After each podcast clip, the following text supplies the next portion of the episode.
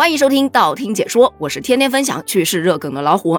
你知不知道有一种从天而降的掌法叫如来神掌？以后可千万别随便用了，因为用出去之后不一定会听到对方很受伤的啊，反而会听到一声滴付款成功，然后你发出一声特别受伤的啊。这可不是在讲段子，这是昨天微信刚刚发布的一款新功能，叫做刷掌支付。据微信公开公众号“微信派”称，微信刷掌支付正式发布了，用户目前可以在刷脸的设备上进行刷掌操作。宣传图上是这么写的：“微信刷掌是卡，是码，也是隔空感应，太酷啦！你只需要在现有设备上绑定个人微信账号，录入手掌纹样，消费时将手掌对准支付设备的扫描区，确认后即可完成支付。”宣传图上还让你去想象你的未来可能掌心里头有什么。老实说，我第一反应是奶茶，但其实他想表达的是什么？你的掌心等于公交卡，等于校园卡，等于会员卡，等于门票，反正等于一切可以支付的东西。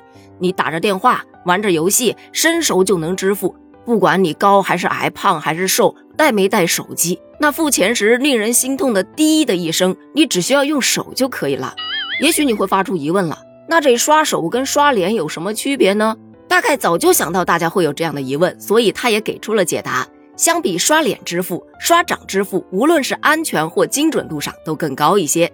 区别于指纹识别读取指腹的表皮纹路，掌纹识别读取的是掌心血管的纹路，能够避免暴露在外以及复制伪造，安全性会更高哦。可网友似乎也并不买账，表示。人家指纹提取也就一个手指的信息，你小子要的可真多呀！照这样下去，下一步是不是该滴血付款了？这下好了，买买买，真的可能要剁手了。请问一下，这种支付方式会便宜点吗？嗯，这个也许并不会吧，呵 呵但是支持的人还挺多的。他们会觉得，哎，这挺好的呀，就算没带手机，也不怕出不了门了，降低了大家对手机的依赖呀。而且对老人和孩子也挺友好的，毕竟现在很多老人还不会手机支付呢。而且现在这说是疫情过去了，这二阳不就又来了吗？省得大家刷脸的时候还得摘口罩，这刷手啊安全，还不用触碰，挺好挺好。也有的小伙伴表示，确实感觉刷手应该比刷脸要安全，毕竟网上有那么多借着给朋友拍照的时候偷偷刷对方的脸把钱划走的事儿呢。嗯，有道理啊。但以后拍照的时候，记住了一定手掌不要对着外面。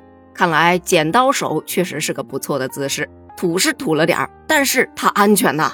可其实，在安全这一块，反对的人也不少的。因为在互联网大数据下，个人信息基本上等于是透明的。现在再把掌纹信息给到别人，想想就觉得有点可怕哦。另外，以后跟人打招呼都不能 say hello 了，要不然这手摇着摇着，可能钱就没了。而且以后也随便不能跟人 give me five 了，石头剪刀布也尽量不要出布了。反正就是出门尽量握拳，实在握不住，你也可以选择戴个手套啊。但个人还是会有一点点疑问，比方说每到夏天的时候，我的手上就会蜕皮，不知道会不会影响支付。再另外，要是不小心把手弄伤了，手上有伤口了，会否也影响到支付呢？但这其实都不是最根本的问题，最根本的问题是科技时刻都在进步。支付的方式也随时都在升级，可以让人更简单、更轻易的就能把钱花掉。可我缺的并不是支付用的方式啊，而是支付用的钱呐。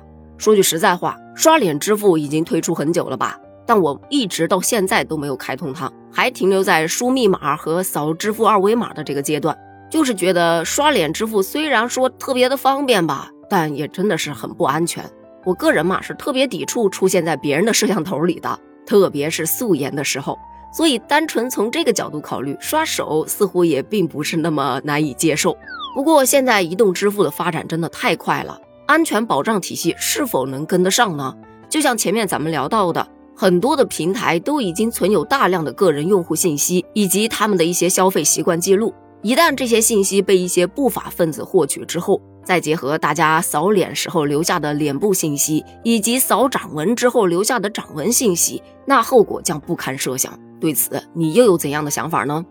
目前，该服务已经在北京地铁大兴机场线上线了。据介绍，也在逐步邀请商家来联合打造刷掌的应用场景。如果刷掌支付普及了，你会去使用吗？欢迎在评论区发表你的观点哦，咱们一起探讨一下。评论区见，拜拜。